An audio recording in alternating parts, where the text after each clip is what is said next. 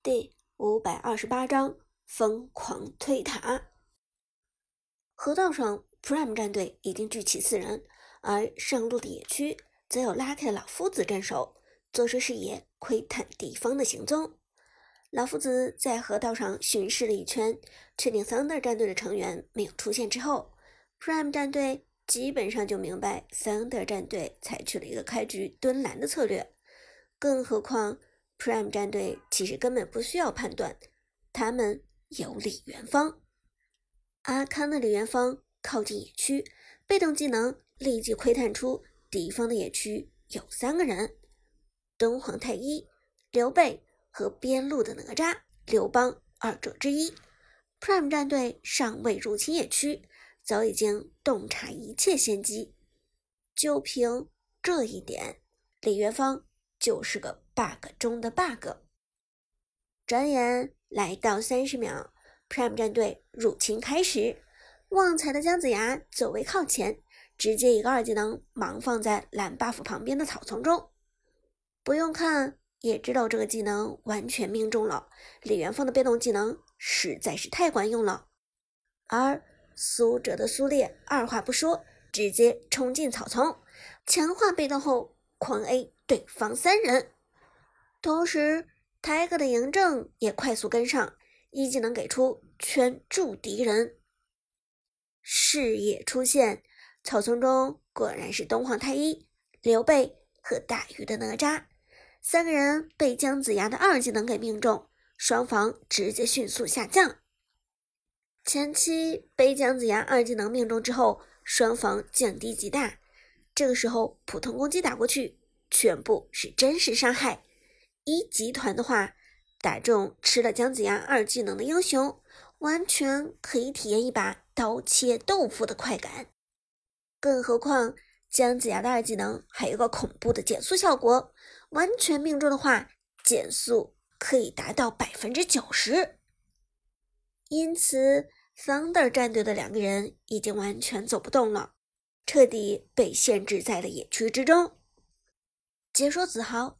惊叹道：“我们看到这一波旺财是真的立功了。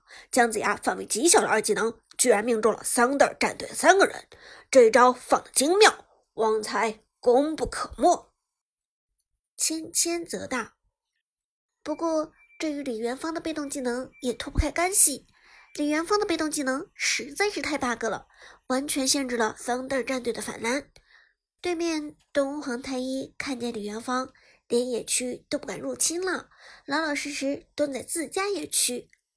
可是这也没用，蹲在自家野区也被欺负了。而说话的功夫，Prime 长歌的苏烈已经利用三次普攻击飞留住了大鱼的哪吒。哪吒没有别的办法，只能交出召唤师技能闪现，快速离开战场。职业赛场上的选手召唤师技能往往只带三种：闪现、净化和乘机。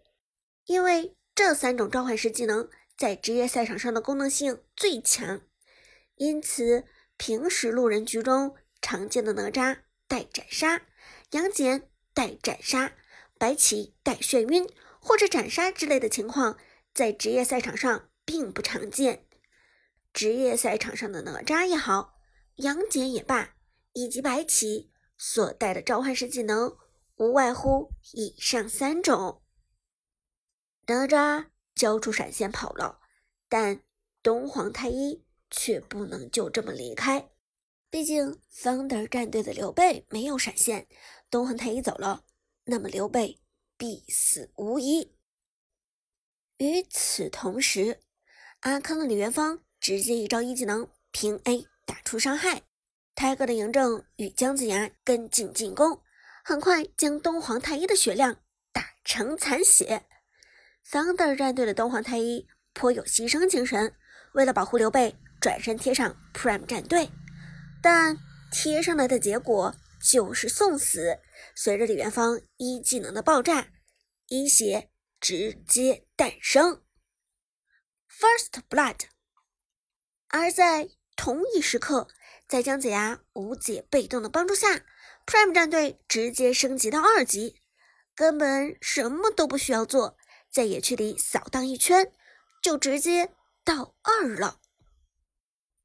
Prime 战队前期的节奏太好了，拿到了东皇太一的一血，逼走了刘备，逼出了哪吒的一个闪现，而且看起来这片野区也已经被他们承包了。子豪摇头叹道，芊芊也点头道：“没错，这样的前期压制能力实在是太强了，就算是东皇太一也完全没有办法。在姜子牙的辅助下，我想李元芳很快就可以到四。”事实也的确如此，逼走了 Thunder 战队的三个人，Prime 战队轻松收割野区。苏哲的苏烈回到下路清线，吕元芳与姜子牙则继续游走。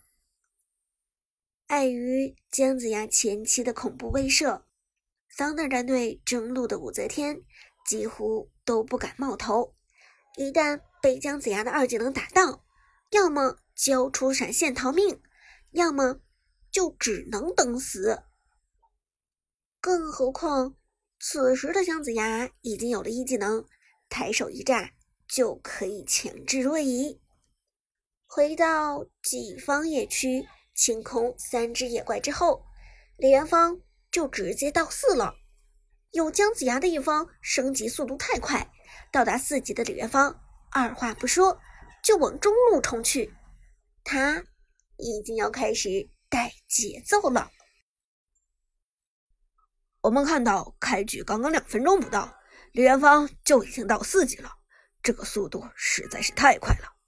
而此时再看一下桑德战队这边，桑德战队的平均等级只有二级。